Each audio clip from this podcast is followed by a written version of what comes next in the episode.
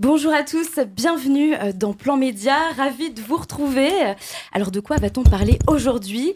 Suspense, je vous invite à rester avec nous sur Vivre FM parce qu'il y a beaucoup de sujets brûlants à venir pendant cette demi-heure. À tout moment, suivez tous vos événements sur les réseaux sociaux de Vivre FM. Pour nous suivre sur Twitter, tapez @vivrefm. Partout avec vous pour être les premiers informés, Réagissez, commentez partagez. et entrez dans la communauté Vivre FM. Vivre FM, Vivre FM. émission expert, Plan Média, Gladys Chiex, Laurent Stork. Vous êtes sur Vivre FM dans cette nouvelle édition de Plan Média. C'est la rentrée, on est content de revenir en force avec Laurent Stork, ancien directeur des programmes de TF1, Nicolas Livanis, journaliste média, Kevin Aubin, journaliste, et Frédéric Cloto, euh, un petit nouveau, enfin qui n'est autre que le directeur de cette radio Vivre FM, qui viendra nous retrouver tout à l'heure. Bonjour messieurs. Bonjour. Au programme, un tour d'horizon de l'actualité médiatique. On va notamment évoquer l'histoire de Xavier Dupont de Ligonnès à travers le prisme du magazine Society. Euh, quelques ratés, hein, valeurs actuelles, avec cette histoire qui a suscité une vague d'indignation dans le camp de la députée Danielle Obono. Et si on parle fiction, Netflix n'a jamais autant marché. C'est ce que nous expliquera Laurent Stork. On reviendra aussi sur les programmes télévisuels qui fleurissent la rentrée. Et puis nous parlerons de culture avec un grand C, le retour de la culture avec un gros budget aligné sur la table. Mais pour l'heure, Kevin Aubin, on va parler des audiences télévisuelles Totalement. de la rentrée. Alors, qu'est-ce qui a bien démarré Sur M6 par exemple? Bah déjà, c'est la douche froide pour M6. L'émission Tous en cuisine n'a plus le vent de poupe. Vous savez, cette émission montée au débeauté pendant le confinement, présentée par le cuisinier Cyril Lignac. Et bien, pour cette rentrée, le programme n'a rassemblé qu'1,3 million de personnes. On rappelle qu'il figurait deux fois plus de téléspectateurs entre mars et juin. C'est 8 à présent L'émission Balance ton poste de Cyril Hanouna, qui à l'époque était diffusée une seule fois dans la semaine, passe désormais chaque jour à partir de 17h45. Et bien, dans le format hebdomadaire, euh, Balance ton poste attirait près de 800 000 personnes chaque jeudi soir. Et bien, pour cette rentrée, vous n'êtes que 200 000 à suivre les débats sociétaux pilotés par Hanouna. Le grand comeback de Laurence Boccolini. Oui, Laurence Boccolini, quant à elle, joue avec les mots devant 400 000 personnes. Le programme Mot de passe, qu'elle anime chaque jour à partir de 10h sur France 2, bah, lui redonne une place de choix dans le PAF. La guerre des accès. Seulement 600 000 personnes devant Touche pas mon poste de Cyril Hanouna, 800 000 devant Quotidien et puis, et puis euh, plus d'un million euh, devant C'est à vous sur France 5. On rappelle que ce sont des chiffres qui ne sont pas poussifs puisque bah, c'est la rentrée. Merci Kevin. Xavier Dupont de Ligonnès, qui ne connaît pas ce nom Certains l'ont découvert grâce à cette fausse arrestation mise en lumière par le Parisien le 11 octobre dernier. Et bien plus récemment, on a retracé son histoire dans le magazine Society. Et grosse surprise, en pleine crise de la presse à cause de la Covid, les numéros sur ce fait divers ont cartonné. Le magazine a quadruplé ses ventes. Comment on explique ça, Laurent Stork Bah, c'est très, très étrange, effectivement. Ça a surpris euh, même les gens qui font le magazine Society. Moi, j'y vois plusieurs raisons, notamment quatre raisons qu'on pouvait quand même voir venir depuis quelques années. D'abord, une première raison qui est rassurante pour euh, nous et vous, les journalistes, c'est que la qualité, ça paye. Les lecteurs s'y trompent pas. Moi, je l'ai acheté, j'ai lu. Honnêtement, c'est super bien. C'est vrai que je m'attendais pas à trouver autant de choses, sachant que j'en connaissais déjà pas mal. Deuxième raison, l'investigation passionne le public euh, plus que jamais. Surtout quand elle sort des scoops, et précisément dans ces deux numéros de Society, il y a beaucoup d'informations qu'on ignorait. On croyait tout savoir, on savait pas tout. Comptez pas sur moi pour vous spoiler la chose. Donc, à vous de découvrir tout ça en les lisant. Troisièmement, très intéressant, l'investigation de qualité demande du temps. Elle demande des gens, des journalistes sur le terrain. Là, ils étaient quasiment une dizaine. En revanche, ça coûte de l'argent, ça prend du temps, mais ça rapporte. Et c'est toujours intéressant de rappeler ça aux magnats de la presse français et internationale. Euh, la qualité, ça paye. La qualité, c'est du temps, c'est de l'argent. Il faut, il faut y consacrer un petit peu de tout ça. Et quatrième point, qui m'avait beaucoup, beaucoup euh, marqué, notamment en regardant Netflix, le fait divers, mais vraiment n'a jamais été aussi puissant, non seulement en journalisme, où il est en train d'acquérir des lettres de noblesse, mais euh, même dans la fiction, c'est pas compliqué. Je crois que sur Netflix, trois quarts des génériques et précise que c'est inspiré de faits réels. Et ça, c'est pour espérer avoir plus de succès. Alors que je vous rappelle qu'auparavant, il fallait justement préciser que toute ressemblance avec des faits existants ou ayant existé était fortuite. Aujourd'hui, c'est exactement le contraire. Si c'est pas arrivé à quelqu'un pour de vrai, on s'en fout. Alors c'est une situation inquiétante pour les auteurs et les scénaristes. En revanche, c'est assez réjouissant pour les journalistes et le fait divers. Alors inutile de vous dire d'ailleurs que lorsque ça sera en série, et beaucoup de producteurs se battent pour obtenir les droits, l'affaire Ligonesse fera un gros gros carton.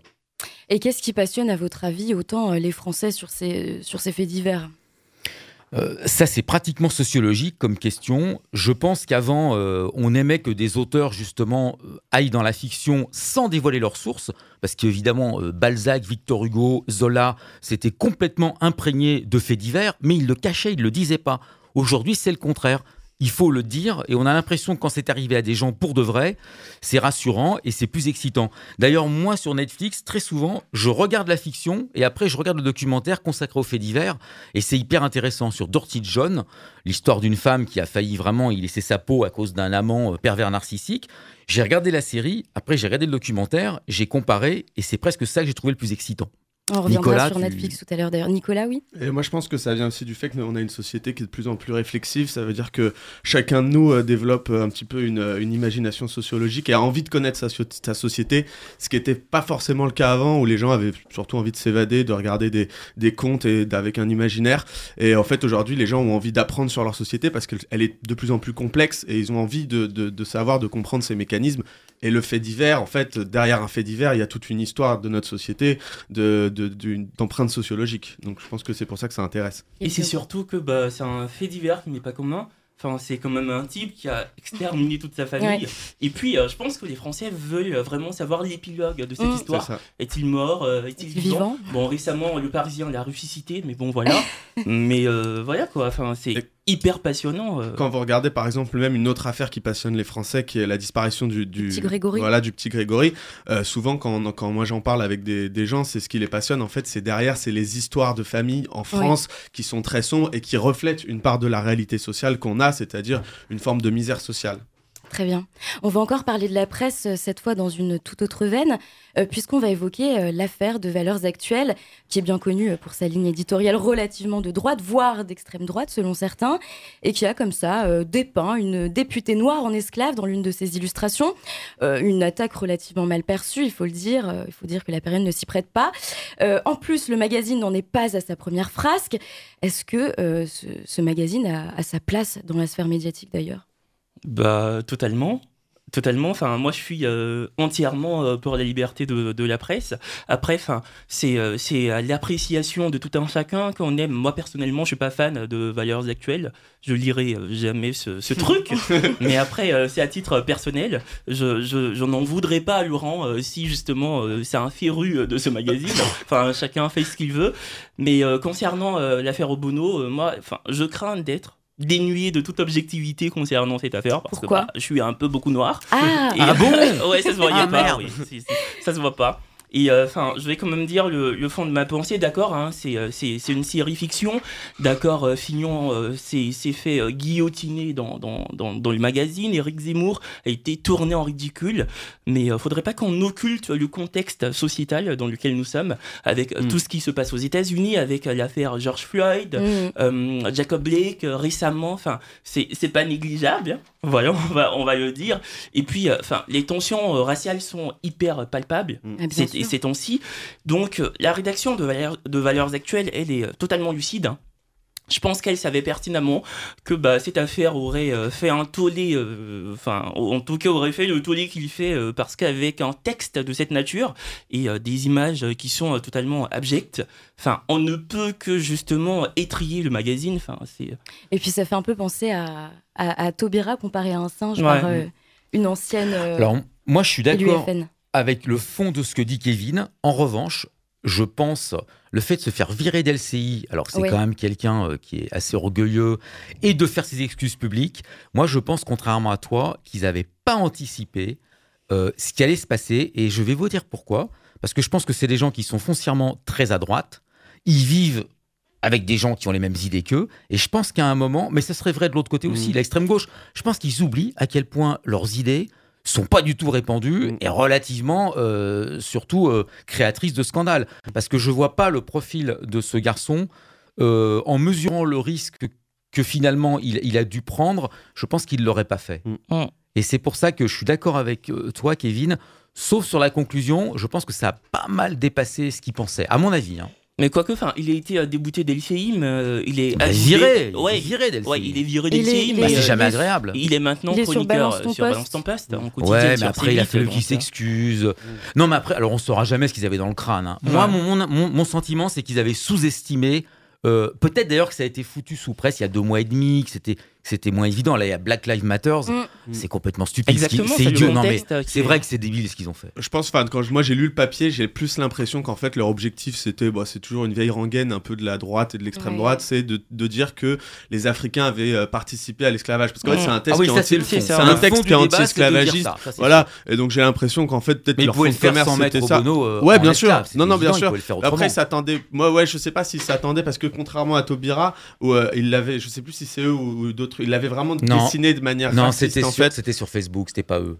Euh. Ouais. Non, non, c'était pas Valeurs Actuelles, non, Non, c'était juste une, euh, une élue FN qui l'avait Voilà. comparé à un Une singe. Un élue FL voilà, avait mis ça sur page Facebook et ça avait carrément fait un tollé, ce qui est évident. Et c'est vrai que là, peut-être Laurent a raison. Je pense qu'ils se sont fait un petit peu on dépasser. saura mais- jamais, mais bon. mais dans tous les cas, c'est un manque d'intelligence. Et par contre, je rejoins le fait que oui, ils ont leur place dans le paysage médiatique, puisque de toute façon, si tu censures ce genre d'idée, c'est encore pire après. Donc, euh, ils, ont, ils ont une place, ils ont des lecteurs. Donc euh, voilà, la, la démocratie, on n'aime pas forcément tout, c'est comme ça. Totalement. Mais en tout cas, c'est un gros manque d'intelligence de la rédaction, ça c'est sûr. Moi, ce que je trouve quand même très rigolo, surtout euh, intéressant à la lumière des caricatures, c'est que je vous rappelle, pour ceux qui n'ont pas acheté Viracuel ou pas lu d'ailleurs, moi je l'ai pas lu en l'occurrence, euh, c'est un dessin. Ça fait plusieurs fois que des dessins, alors qu'aujourd'hui on a tous la capacité de faire des photos avec nos portables, des dessins enflamment, enflamment la France. Ouais. Alors, évidemment, quand on dessine euh, un dieu, c'est un peu compliqué, mais, mais c'est incroyable. Le, là, la, la caricature a repris du pouvoir, alors qu'en Ouais. fait, il y en a de moins en moins. Et ça, c'est un paradoxe que je trouve intéressant. Donc, les dessinateurs ont un peu intérêt à faire gaffe par les temps qui courent. Quoi. Il est 9h15, euh, on se retrouve dans un court instant, euh, le temps pour vous d'écouter un peu de musique. Émission expert, Plan Média, Gladys Chiex. Retour de Plan Média en compagnie de nos experts médias Laurent Stork, Nicolas Livanis, Kevin Aubin. Les pieds en éventail pendant le confinement, nous n'avions de cesse d'abuser de cette plateforme qu'est Netflix. Une explosion depuis le confinement. Est-ce qu'il s'inscrit d'ailleurs dans une nouvelle forme de consommation après Covid, Laurent? Bah oui, ça vous surprendra pas. euh, Les trois plateformes ont explosé pendant euh, le confinement mondial. hein. Je vous rappelle, c'est pas que la France. Donc Netflix, ils savent même plus s'ils ont triplé ou quadruplé les abonnements. Amazon Prime, euh, pareil, ils ont, fait moins, mais enfin ils ont fait fort quand même. D'ailleurs moi, quand j'ai tout fini Netflix, j'ai attaqué Amazon Prime. Et puis même Disney ⁇ qui a eu la très très bonne idée de se lancer pendant le Covid, bon il faut un peu de la chance dans la vie, a évidemment euh, cartonné.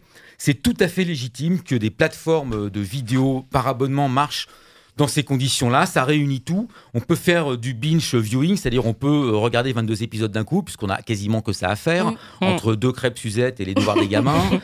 Euh, et puis là, il y a une très grande variété euh, de, de propositions. Non, le vrai problème qu'ils ont, c'est que en fait, ils ont plus assez pour fournir la demande. Aujourd'hui, euh, les tournages étant restreints Ah à cause du Covid, ils ont des problèmes pour alimenter. Et moi, je le vois très bien. Il y a très très peu de nouveautés euh, depuis 15 jours maintenant sur Netflix. Et moi qui, sans blague, ai quasiment tout fini Netflix, Waouh. bah, c'est incroyable. Je regarde de nouveau la télé parce qu'il n'y a plus rien sur Netflix. Oui, ils ressortent des paradoxe. classiques. Ils ressortent des classiques sur Netflix. Oui. Ils ont ressorti H. Exactement. Kevin? Bah, faut savoir en fait que bah, sur Netflix, euh, il y a. À chaque fois que je parle, Laurent il est en mode. je Mais Laurent avec, est passionné par avec euh, ouais, beaucoup d'attention. Bref. Non, mais sur Netflix, on peut partager des écrans. Enfin, ça part de entre 1, 2, 3, 4 écrans. Du coup, bah, si euh, t'as as deux écrans et que tu le partages avec ton pote, pendant le confinement, ta mère euh, peut t'appeler et te dire Bah, moi j'ai besoin d'un écran en Netflix. Du coup, bah, euh, ton pote qui est lésé parce que tu lui as, tu lui as retiré l'écran se, se voit obligé de créer un compte Netflix. hein. c'est excellent ça. Ouais, c'est c'est une analyse euh, très pertinente. Bah, Non, elle est économique. C'est une analyse Bah oui. économique. Bah, Nicolas totalement. Mais très vrai. Non, bah oui, ça, ça a bien explosé. euh, Après, ça faisait déjà un bon moment qu'ils Ouais. ils annonçaient un peu leur, euh, leur rôle euh, et euh, leur place. Mais euh, ouais, et puis il y a Prime aussi qui, qui marche bien. Et puis là, de plus en plus, moi je trouve qu'ils sont en train de se distinguer, que chacun est bien en train d'afficher une ligne éditoriale différente avec Netflix, que je trouve un petit peu plus teenager, un peu plus grand public. Et Prime, que je trouve un peu plus spécialisé euh, des fois, avec des séries, surtout des séries un peu plus perchée, un petit peu plus abstraite que je trouve sympa. Et euh, à voir euh, comment Disney va, va, va se marquer là-dedans parce que je pense que faire que de l'enfant ça va pas marcher. Mais vu qu'il y a une grosse tendance des adolescents à regarder encore des dessins animés, Et puis s'ils se mettent, Adolescent. et s'ils se Le mettent à joli mot. sortir, euh, s'ils sortent leur propre film comme Mulan direct sur leur plateforme, je peux dire que ça va faire exploser leur ça. plateforme. hein.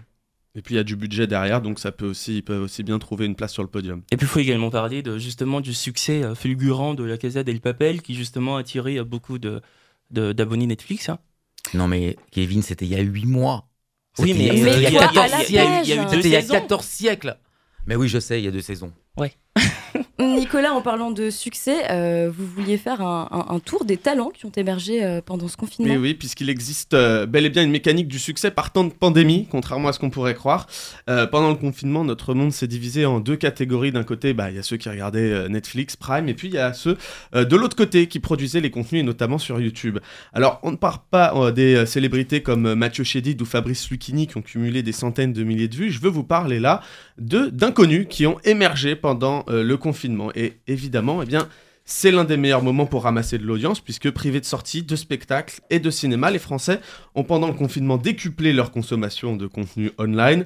Euh, pendant euh, le mois d'avril, plus de 3 milliards d'internautes ont utilisé Facebook, Instagram, WhatsApp ou Messenger, c'est-à-dire les trois quarts du nombre total d'Internet dans le monde. Donc évidemment, eh bien, ça laisse une grosse porte euh, d'occasion pour ceux qui veulent émerger. Et pour émerger, il fallait donc produire ce dont les gens avaient besoin. Sur YouTube, les confinés se sont massivement tournés vers les mêmes centres d'intérêt qui étaient la pratique du sport à la maison évidemment, du jardinage et même de l'élevage de poules. L'éducation et la vulgarisation À la maison. À la maison. C'est peut-être pas à Paris ça. L'éducation et la vulgarisation scientifique ont aussi réalisé de grosses audiences avec l'émission La maîtresse part en live qui est devenue le rendez-vous pédagogique quotidien de plus de 98 000 abonnés. Donc on suivait euh, Marine Solène Le Toqueux, qui est une institutrice euh, bretonne et qui n'avait jamais produit de vidéo euh, avant euh, le confinement. On a aussi, aussi pu suivre Jamie Gourmaud, je sais pas si Ah, vous bah vous oui, souvenez c'est pas sorcier, Voilà. évidemment. qui euh, lui aussi en fait continue de faire des capsules vidéo de vulgarisation euh, scientifique en expliquant euh, plusieurs sujets, par exemple comment les abeilles repèrent les fleurs qu'elles butinent. Euh, et donc lui cumulait près de 100 000 abonnés, ce qui est quand même pas mal. Et maintenant, sa chaîne cumule 600 000 Mais euh, abonnés. Voilà. après, Jamie, c'est pas du tout un anonyme. Non, c'est vrai, il avait déjà, il avait déjà, oui, il avait Oui, déjà. mais après, le digital, Bonne Il était pas- de il n'était pas sur le digital, Merci, en tout cas, il était et, et il est tout seul, en tout cas. Euh, les contenus. Fred n'est plus là. Ouais, les contenus humoristiques également qui ont euh, largement euh, été plébiscités sur les réseaux sociaux, Euh, tout particulièrement ceux qui nous parlaient de la pandémie. Euh, je ne sais pas si vous avez suivi euh, le compte Crustel, qui a connu une association euh, fulgurante pour atteindre au moins en moins de deux mois 340 000 abonnés. Euh, des scènes de films détournées via des, via des dialogues hilarants sur notre situation de confiné. Alors pourquoi pas eux et pas les autres? Eh bien parce que justement, comme le disait Gladys, euh, certains ont, ont émergé et avaient déjà euh, ça en eux. C'est-à-dire que d'une certaine manière, ils ont simplement profité euh, du digital, mais ils avaient déjà des connaissances, un savoir-faire qu'ils ont libéré au moment du confinement. Et euh, la question c'est est-ce que dans l'après ça va continuer? Eh bien oui, euh, par exemple Marine Solion euh, Le notre institutrice euh, bretonne, a continué d'animer sa chaîne YouTube jusqu'aux grandes vacances à la demande des parents, mais aussi et surtout de sa direction qui lui, a, lui a demandé de continuer à faire cours de cette manière. Vous avez oublié Raoult? Ah, C'est un énorme succès sur YouTube quand même. vrai. Oui, c'est vrai. Et puis il y avait euh, notamment sur Instagram, tout le monde s'est mis à faire des petites vidéos, euh, Des à faire des euh, lives. ouais. Bien sûr. Exact. Et Ah, quelqu'un en fait, de moi t'as qui- t'as dit un qui- truc tout à l'heure, t'as t'as dit que Jamie, c'était pas un anonyme, Ouais. mais ça, ça veut rien dire, hein, ça, ça ne garantit pas le non, parce, succès euh, parce que le d'une sujet. chaîne de- YouTube, parce qu'il y a Valérie Damido et même Valérie Benaïm euh, qui officie dans Touche pas à mon poste, qui a lancé sa chaîne YouTube, et je peux te dire que c'est un échec cuisant. Voilà. Ah oui, d'accord, très bien.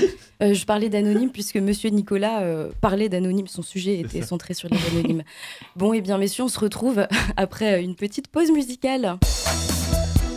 Émission expert, Plan Média, Gladys Chiex.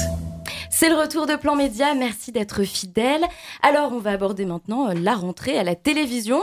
Et on a remarqué que sur TF1, euh, la coqueluche, ça y est, j'ai 70 ans, euh, de cette rentrée, c'est Camille Combal, présent sur tous les fronts. Euh, on peut le dire. Alors, est-ce que le public risque l'overdose de Camille Combal, Kevin? Euh, totalement, totalement. Enfin, qui veut euh, gagner des millions, qui va revenir à l'antenne ponctuellement. Mask Singer, dont les tournages de la saison 2 avaient repris en juillet dernier le retour d'une famille en or, l'émission présentée par De Chavannes à l'époque, qui reviendra à l'antenne et qui sera pilotée par Combal.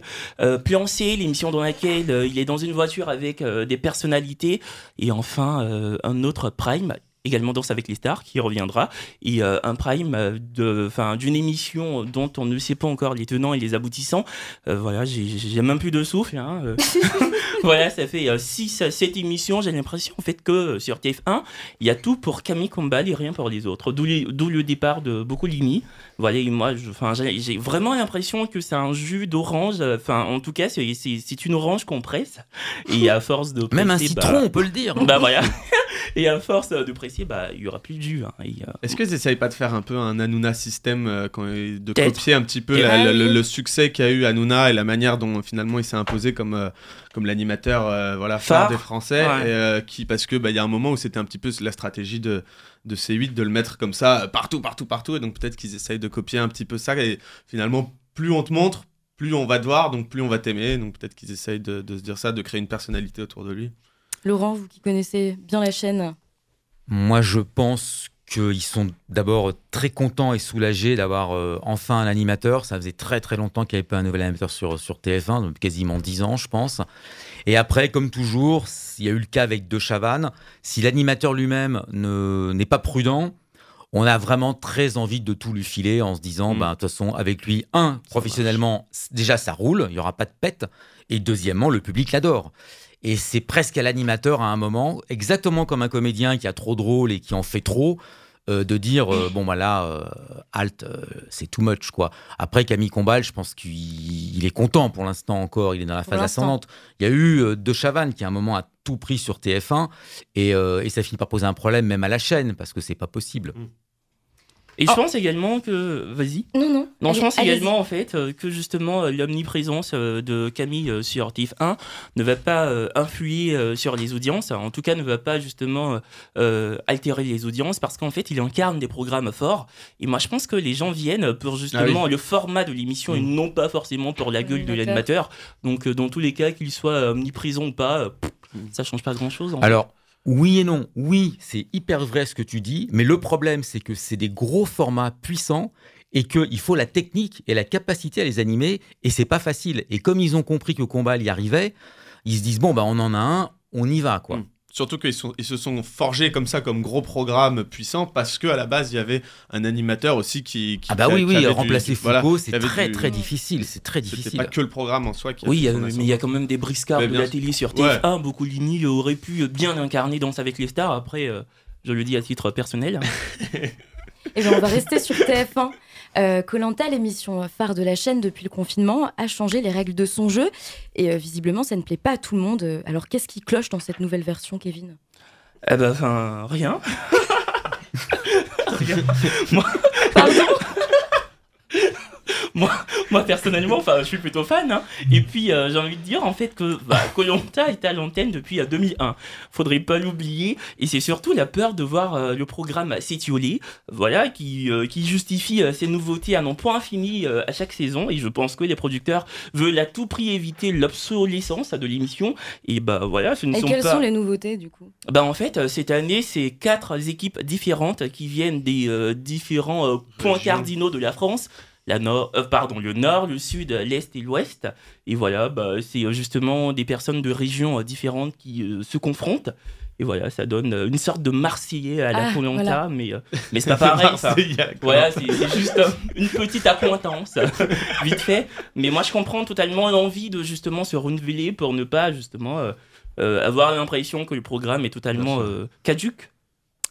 Bah oui, Alexia Laroche-Joubert qui est la productrice de l'émission, qui fait de la télé depuis 25 ans, elle a compris ça, elle, tente le changement dans la continuité.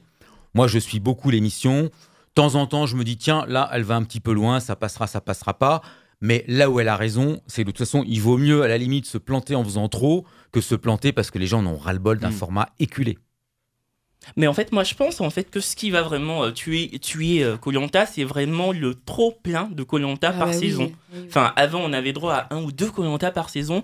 Aujourd'hui, on en a droit à trois ou quatre. Et euh, enfin, j'ai un pote qui adore Koh-Lanta qui ne savait même pas que la, enfin, que la nouvelle avait saison repris. avait débuté vendredi dernier pour Mais, vous dire. mais en fait. mais moi non plus, je le savais pas. Et donc, Bah en voilà. fait, Denis Brognard passe son temps euh, en tournage Colanta. Et même que- Exactement. Voilà. Et en fait, ça devient un non-événement, alors qu'à l'époque, Mm. Koh-Lanta, c'était un grand événement sur TF1, mais aujourd'hui, euh, enfin, Ouais. Ouais, mais ça, c'est parce qu'il y a une érosion des gros formats, euh, pas que pour TF1. Toutes les chaînes du monde ont un problème de format. Euh, Le peu de formats qui restent, euh, évidemment, ils sont contents de les avoir. ah bah, les audiences sont bien en berne. Donc, euh, Bah, pas sur Colanta, non. Ouais. On va, on va aller sur C8, euh, qui a aussi changé ses grilles de programme euh, et a créé une version quotidienne de Balance ton poste, évidemment présentée par Cyril Hanouna. Mais on peut se demander si l'animateur est légitime dans ce rôle de leader d'une émission à portée sociétale. Laurent. Merci de me donner la parole, Kevin. Merci Kevin, mais c'est pas rôle. Euh, écoute, écoutez, euh, moi j'ai trouvé pas mal dans les 22h30 qu'il a fait euh, depuis quelques années. Je trouve, c'est très bizarre, il y a une forme de schizophrénie. Le même qui fait vraiment bien le crétin euh, deux heures avant, je le trouve crédible, Et comme De Chavannes. De Chavannes faisait déjà la même chose. Pour l'instant, je trouve qu'il y est parvenu. Ouais, j'avoue, euh, il arrive bien à être journaliste et animateur, parce que c'est deux jobs qui n'ont rien à voir. Et c'est en fait les deux jobs qui successivement, euh, il doit endosser. Moi, enfin, personnellement, enfin, je vais vous donner un scoop. On parle d'une émission sociétale et Hanouna fait partie intégrante de la société. C'est ça. Bah, bravo mais totalement. Donc oui, enfin, moi je le trouve légitime. Et en plus, dans Balance ton poste, l'émission ne repose pas sur la culture journalistique euh, du présentateur, mais plutôt sur la bande de chroniqueurs. Et pour le coup, euh, on a des chroniqueurs qui sont journalistes, à l'instar de Rokia- Rokhaya Diallo, qui bosse, euh, qui bosse maintenant pour le Washington Post. Donc, alors je résume, on a Rokaya Diallo et on a euh, donc l'ancien directeur Ouais, de rédac de Valeurs Actuelles ensemble. ouais, c'est ça. Ouh là le là. jeune, ouais. Très bien. Et euh, voilà. je pense qu'il a, pas ça, ça, je l'ancien. pense qu'il l'a fait exprès. En ce moment, il y a une vraie culture du clash. Zemmour est en train de dévaster la chaîne info euh, en faisant des clashs. Je pense que là, il y a Mm, une recherche bien des sûr. clashs sur les antennes. Ça, c'est évident. hein. Mm. Et puis il y, a, il y a également, enfin en tout cas, il y a, de, il y a un ex-conseiller d'Hollande qui est Gaspard Ganzer. Donc les débatteurs du programme sont légitimes et c'est tout ce qui compte en fait. Mhm. Et par ricochet, bah, l'animateur en devient légitime. En même temps, c'est Hanouna qui présente Balance ton poste, hein, c'est pas Nabila. Donc euh, moi je pense que voilà quoi, on peut, on peut en déduire qu'il est légitime. Ça, c'est un vrai scoop. Euh, Nabila n'est pas Hanouna. Ça, ça, ça, c'est intéressant. Moi qui connaissais euh, Hanouna quand il n'était pas célèbre, il a toujours été très cultivé et avec une grosse, grosse culture euh, audiovisuelle. Donc, je ne suis pas étonné qu'il y arrive. Ouais. Nicolas Non, non, je trouve aussi qu'il est légitime parce que exactement comme euh, l'a dit Kevin, en fait, euh, bah, il est, euh, voilà, il a une reconnaissance par la société pour son rôle et donc, voilà. Après, il faudrait pas qu'il y ait que ça comme émission, mais je pense qu'on a une diversité d'émissions politiques qui fait qu'on en a chacun pour tous nos goûts. Et si ça peut permettre aussi à certains qui à la base s'intéressaient peut-être pas du tout à la vie citoyenne, bah, de au moins mettre un petit pied dedans. je trouve qu'il faut jamais trop cracher sur ce genre d'initiative, surtout qu'on voit que quand, quand c'est là, ça ça dessert pas, enfin ça crache pas non plus sur la citoyenneté parce que ça pourrait être un truc qui troll complètement le fait de, de parler politique et tout. Et là, ce serait, on pourrait dire ouais, enfin c'est un peu dangereux, mais là c'est super respectueux. Et c'est- voilà, Ouais, il respecte le- les règles bah, du genre. C'est ça. il a raison, Nicolas. Il respecte les, règles du genre, donc ça passe très bien. C'est Totalement, pas, en plus, c'est pas dans- une parodie. Dans BTP, enfin Cyril. Hanouna, euh, il est totalement. BTP qui veut dire BTP. Balance ton poste. Merci. Cyril Hanouna est totalement édulcoré dans ses mimiques, il fait très peu de blagues. Il devrait euh, d'ailleurs continuer dans cette dynamique parce que moi je suis rarement MDR hein, quand il se la joue comique. MDR qui veut dire? Mort de rire. Merci. Voilà. J'ai l'impression. Il faut que- mettre Kevin à l'oreillette d'Hanouna. ça, ça va résoudre le problème, je pense. J'ai l'impression aussi qu'il a que de ce que j'ai vu, il y a une forme de liberté de parole et son le côté un petit peu euh, pas forcément super super sérieux, bah ça lui a permis quand même par exemple, je me souviens que c'était l'un des premiers à, à inviter des gilets jaunes euh, sur Ah oui, le bien truc. sûr. Il a osé, ça a lui permet peut-être ouais. d'avoir un petit peu d'audace au début sur des sujets sur lesquels les, les journalistes très sérieux se disent Ah. oula, est-ce qu'on y va, est-ce qu'on y va pas? Bah lui se dit bah excusez-moi, voilà. mais attendez, je vais rajouter un truc. hein. C'est qu'il a rien à craindre. Un journaliste normal, entre guillemets, il a quand même peur de se faire virer. La Ouais. preuve, l'autre, il s'est fait des GLCI. Hanouna, il tient tellement euh, le groupe Bolloré euh, par les euh, Bollorox qu'il peut rien lui, arri- lui arriver. Ça le rend fort et ça le rend, ça le rend bon, du coup. et ça le rend libre, est-ce que- enfin Bah ça oui, le rend libre dans il ses est choix et libre, donc quand même il est bon, voilà. euh, Et parce c'est que bon pour- Bolloré pour peut rien faire sans lui sur la chaîne, point barre. Voilà. Et c'est très bien. Et pour conclure sur, euh, sur cette partie télévisuelle, si on devait dresser euh, un, un bilan là, de la rentrée, qu'est-ce qu'on pourrait en dire? Bah, c'est très euh, diversifié en termes de, de contenu euh, télévisuel. bah oui. Moi, je trouve qu'il y a c'est très paradoxal. Il y a très peu d'événements parce qu'il n'y a pas eu d'argent et il n'y a pas eu beaucoup de tournages. Donc là, à leur décharge. Et euh, je trouve que dans le documentaire et dans l'information, il y, a eu des, il y a eu des gros progrès. Je ne sais pas trop comment l'expliquer. Et je pense que euh, ces émissions-là se démocratisent de plus en plus. En tout cas, il y en a beaucoup. Et s'il y en a beaucoup, c'est qu'elles fonctionnent. Et c'est très bizarre. Il commence à vraiment y avoir de l'infotainment. Mmh, et l'infotainment est en train de, de devenir majoritaire en France, ce qui Ouais. n'était pas auparavant. Nicolas? Oui, oui, bah, j'allais dire ça. J'allais dire qu'on voit vraiment le, euh, tout ce qui est euh, la culture du clash et puis euh, vraiment le- le- les polémistes euh, avec euh, Zemmour. Bah, même le jeune là qui rejoint. euh, Enfin, c'est un peu inouï quand même comme truc que ce, que ce type-là euh, soit dans une émission d'Hanouna. Euh, et d'ailleurs, ils l'ont pas viré au moment de- du, du truc euh, de, avec Obono parce que Mhm. sans doute ils misent vraiment dessus et ils, disent, ils, se- ils savent que ça va être un peu là. Et donc, je pense que oui, cette année, on va avoir pas mal de. Ah bah, je pense qu'ils de- cherchent tous leurs Zemmour. hein. Ouais, c'est exactement Et ça. euh, il n'y en a pas des masses, Ouais, des Zemmour, parce qu'il il est, il est pas que de droite, il est aussi cultivé. Quoi. Ouais, c'est ça. C'est ça. 9h40 sur Vivre FM, le temps pour nous d'écouter euh, une petite musique et on revient tout de suite après. Émission expert, Plan Média, Gladys Chiex. Retour dans Plan Média sur Vivre FM. On a beaucoup parlé de culture menacée, culture bafouée, mais culture retrouvée. On accueille Frédéric Cloteau. Vous allez nous parler d'un festival d'images de photojournalisme, le Visa Festival. Bah déjà, merci de m'accueillir dans votre petite euh, bande. Ça nous fait plaisir. Euh, c'est mon baptême du feu, moi, pour une chronique, je vous le dis. hein. donc, si je foire, c'est normal. Il n'y a, pas de- il y a pas de secret. Je suis intervieweur. Et là, je me suis intéressé effectivement à ce festival. Parce que l'image, elle fait partie euh, intégrante de tous les médias, y compris en radio, puisqu'on va- vous allez sûrement chercher quelle, photo va pouvoir illustrer ce, ce podcast après. Donc, c'est vraiment un support qui est extraordinaire, mais qui est en train d'évoluer considérablement, notamment le photojournalisme. Alors, vous avez dû remarquer qu'en période de confinement, euh, la moindre photo d'une abeille ou d'un bourdon qui butinait le géranium du balcon du voisin devenait quasiment un scoop, tellement la vie nous manquait. Euh, si vous y ajoutez les canards qui traversaient la rue de Rivoli, l'herbe qui poussait au pied des pompes à essence et la colonne d'abrutis qui ont fait trois heures de queue pour se gaver du premier Big Mac déconfiné, vous avez une petite idée de la notion actuelle du grand reportage et du scoop planétaire? J'exagère un peu parce que euh, la, la fameuse Darnella Frasière, je ne sais pas comment ça prononce son, son nom, qui, euh, qui a tenu son iPhone parfaitement ajusté pour filmer et photographier les quatre flics déchaînés qui étaient en train de tuer euh, George Floyd à petit feu, ça a quand même pas mal changé la face de ce monde qu'on dit le monde d'après. Alors maintenant, est-ce qu'on serait plusieurs milliards de photojournalistes sur Terre? C'est là qu'est la question. Parce que la photo de l'instant, grâce à un petit outil genre iPhone, euh, clé en main, et puis la capacité de diffusion de l'ami Mark Zuckerberg et puis du petit oiseau bleu, ça fait pas de chacun de nous des artistes qui marqueront des siècles avec une approche avant tout journalistique et non juste, j'ai appelé ça révélatique, voire polémique, puisque euh, on voit surtout des photos qui foutent le bordel. Euh, malgré tout le respect que j'ai pour cette euh, Dar- Darnella, pour le cran qu'elle a eu quand même, parce que euh, il faut en avoir pour, pour filmer cette scène. Il suffit pas d'être juste là au bon moment pour avoir le sens de l'image et faire surtout une image qui a un sens. Alors je vais être désagréable et caricatural, mais Henri Cartier-Bresson, Raymond Depardon, Gisèle Freund, Marc Ribou ou Sébastien euh, Salgado, ils n'ont pas juste interrompu le visionnage de leur série préférée depuis leur canapé en écartant la boîte de 42 kilos de KFC familial parce qu'ils entendaient du bruit dans la rue pour aller faire des photos journalistiques. Euh, et ils sont surtout pas retournés après ça euh, dans ce canapé à, à finir leur, leur boîte euh, de, de KFC. Alors, si, est-ce que vous connaissez deux films qui ont marqué l'histoire du photojournalisme? Je, parle là de, de vieux films. hein. Moi, j'ai la barbe blanche. Vous, vous,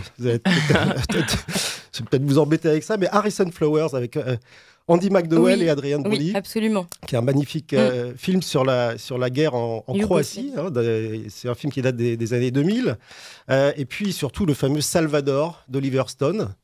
Euh, ça, ce sont des films qui ont vraiment, vraiment marqué l'histoire en montrant le vrai travail des photojournalistes. Alors moi, j'ai quand même du mal à comparer la non-expérience de plusieurs milliards de porteurs d'iPhone qui cherchent et traquent le like euh, avec l'expérience d'une immersion complète pendant plusieurs mois d'une ou d'un photojournaliste sur un terrain de guerre ou tout juste ou juste euh, un, terrain totalement euh, improbable pour saisir l'instant qu'il choisit ce photojournaliste et pas uniquement celui qui se présente. Et puis j'ai aussi du mal à imaginer mon, mon- mon ami Yann Arthus Bertrand qui qui pourrait céder aux sirènes des combats de rue entre les gilets jaunes et les CRS. Même si je suis certain qu'il en aurait fait quelque chose de mieux, vu du ciel, peut-être. Alors, c'est euh, c'est pas le sans filtre qu'on euh, se sert nous-mêmes, en fait, en usant notre pouce vers le haut à tout bout de champ, qui, euh, qui fait de ces gens-là, de ces euh, porteurs d'iPhone, des, des photojournalistes. Alors, là, je vais encore faire mon vieux con, hein, je sens, mais en 1961, Robert Doisneau, on est dans le centre Robert Doisneau ici, il a présidé aux destinées de l'association Freelance. Alors, en français, ça veut dire la libération du club de foot de Lens. Mais en anglais, c'est le libre objectif, celui qui permet de grossir les choses plus d'une fois sans jamais les déformer. Et alors, il défendait une éthique de la photo d'information en refusant la falsification du réel. Donc ça, c'est un peu l'esprit des porteurs d'iPhone, mais aussi en revendiquant la préservation de la dimension artistique de la discipline.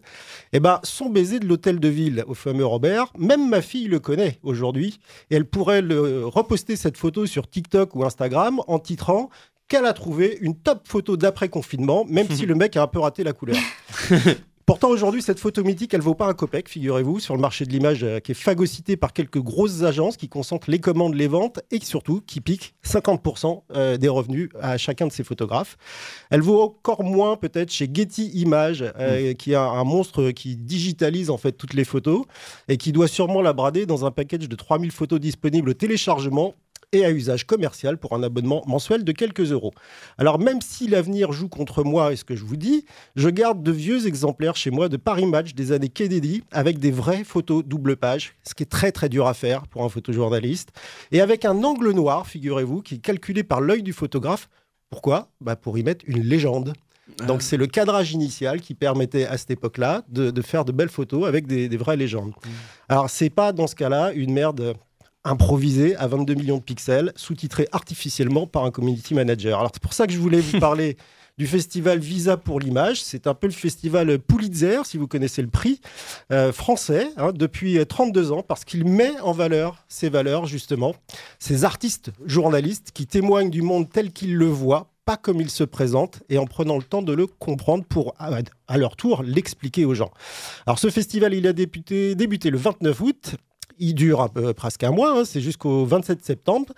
Euh, vous pourrez vous régaler d'une vraie vision donc, de notre monde, à l'antithèse de BFM, et des images à deux balles. Alors il y a des expos exceptionnelles, des projections qui malheureusement cette année, Covid oblige, se font à distance. Et puis surtout la représentation réelle des femmes photojournalistes, parce que c'est un métier de warrior et de mec, et en l'occurrence, ce festival met les femmes euh, à l'honneur. Ça se passe à Perpignan. Donc si euh, vous pouvez euh, prendre le temps d'aller vous faire une petite picouse anti-deuxième, troisième, quatrième vague, euh, Ils c'est sont en zone verte en plus, Perpignan. c'est gratuit, ils sont en zone verte. Bon, le TGV l'est moins. Ouais. Voilà, toutes les infos sur ce festival, sur euh, évidemment le site euh, visapourlimage.com. Merci beaucoup Frédéric, on sent la passion pour le photojournalisme. Et alors c'était pas si terrible, hein Non, On a beaucoup ri. a Revenez quand vous voulez. hein. Avec grand plaisir. Alors comment euh, repenser la culture? On a aligné 2 millions sur la table pour que la culture puisse se réimmiscer dans la société. Comment euh, va se passer, euh, à votre avis, cette, euh, ce, ce volet-là? Qu'est-ce que l'on peut craindre, Nicolas? Eh bien, si on a eu justement euh, peut-être euh, du mal euh, à, à- financer la culture, elle n'a pas été tout de suite, on l'a un peu présenté quand le grand oublié, c'est peut-être parce que justement on n'arrive pas à savoir quel est son impact sur l'économie. Euh, en fait, on a une vision limitée de l'impact de la culture vue comme improductive ou non essentielle, euh, alors que sa création de valeur va largement au-delà des mesures économiques et c'est dans l'impact indirect que se trouve sa véritable valeur. Les espaces culturels, euh, quels qu'ils soient, sont des lieux de rencontre entre différents publics et générations, des lieux de débat et d'échange, créant des moments d'union autour des référentiels communs, par-delà les divergences politiques ou de milieux. Les représentations culturelles, qu'il s'agisse du, du spectacle vivant, de la musique, du cinéma ou des moments de lecture, sont ainsi essentiels pour euh, une société harmonieuse. Et c'est en ce sens, en forgeant des liens de proximité, renforçant la cohésion sociale et la solidarité citoyenne, que la vitalité du terreau culturel sur un territoire contribue à sa résilience. Et de la résilience, on va en avoir besoin dans les années à venir. Il est donc essentiel de garantir l'accès à la culture de qualité à tous et en toutes circonstances. L'INA a par exemple décidé de rendre accessible gratuitement, pendant la durée du confinement, plus de 13 000 archives télé sur sa plateforme Madeleine et le cinéma Le 25e heure a proposé des séances à domicile et géolocalisées. Ce sont ces dispositifs participatifs qui semblent être l'avenir de la culture. Au-delà de la cohésion sociale qui est nécessaire à la résilience d'une société, une autre valeur essentielle à son progrès est générée par les cultures, c'est la subjectivité. La culture est un déclic, un déclencheur d'une envie et d'un foisonnement créatif dormant en chacun de nous. Elle révèle donc des forces créatives individuelles qui servent ensuite euh, à l'économie. Par exemple, des villes comme Seattle ou aujourd'hui Détroit offrent de beaux exemples du développement, voire de la régénération économique basée initialement sur la culture. Seattle, grâce à son histoire musicale et festivalière, euh, ou Détroit, dont le territoire délabré pourtant a été ouvert aux expérimentations artistiques renouvelées, ont tous deux euh, toutes deux su attirer, stimuler et créer ce qu'on appelle les classes créatives et donc euh, finalement relancer leur économie à travers une politique culturelle. Et donc c'est sur leur capacité à transformer la connaissance en valeur économique que Seattle s'est reconstruite et est devenue aujourd'hui l'une des villes les plus prospères des États-Unis. Or, eh bien, cette subjectivité est un trésor qui pourrait se perdre parce que si euh, le fléchage des contenus régi par des algorithmes et le développement des bulles informationnelles deviennent des normes, eh bien, la confrontation à l'incertain, à la surprise et à l'inconnu pourrait se perdre. Et donc, eh bien, il faut des formats culturels qui invitent davantage au dialogue, à l'échange, à la co-création, à l'apprentissage, qui mêlent artistes, penseurs, scientifiques, acteurs, économiques et politiques. Et ça tombe bien parce que ce genre de format voit le jour. Euh, par exemple, euh, la- l'Académie du monde d'après, je ne sais pas si vous avez vu, initié par euh, la Meute d'Amour, qui est un, bel espace en fait, sur lequel eh on peut avoir plusieurs scientifiques qui, qui échangent. Et euh, donc c'est une valeur qui est créée directement euh, et qui a évidemment de nombreux, euh, de nombreux bienfaits puisque ça permet aux citoyens de cultiver justement leur créativité, leur capacité d'inclusion. Ça renforce leur capacité à embrasser eh bien, la complexité d'avoir une pensée critique et constructive. Et donc c'est pour cela que la culture crée un terreau favorable à la créativité, à l'innovation, à la réinvention. Et surtout, donc, c'est là sa plus-value sociétale et économique. Et c'est pour ça que eh bien, cet investissement est le bienvenu. Merci Nicolas euh, pour cette euh, expertise. Euh, on passe au J'y crois, J'y crois pas. Euh, Gad Elmaleh se lance dans la musique. Le comédien prépare un album de reprise du chanteur Claude Nougaro. Le disque sera dans les bacs le 20 novembre. Très brièvement, un tour de table. J'y crois. croit pas. Moi, j'y crois. Euh, J'y crois. Pourquoi? Bah, parce que j'ai lu et je pense que c'est vrai.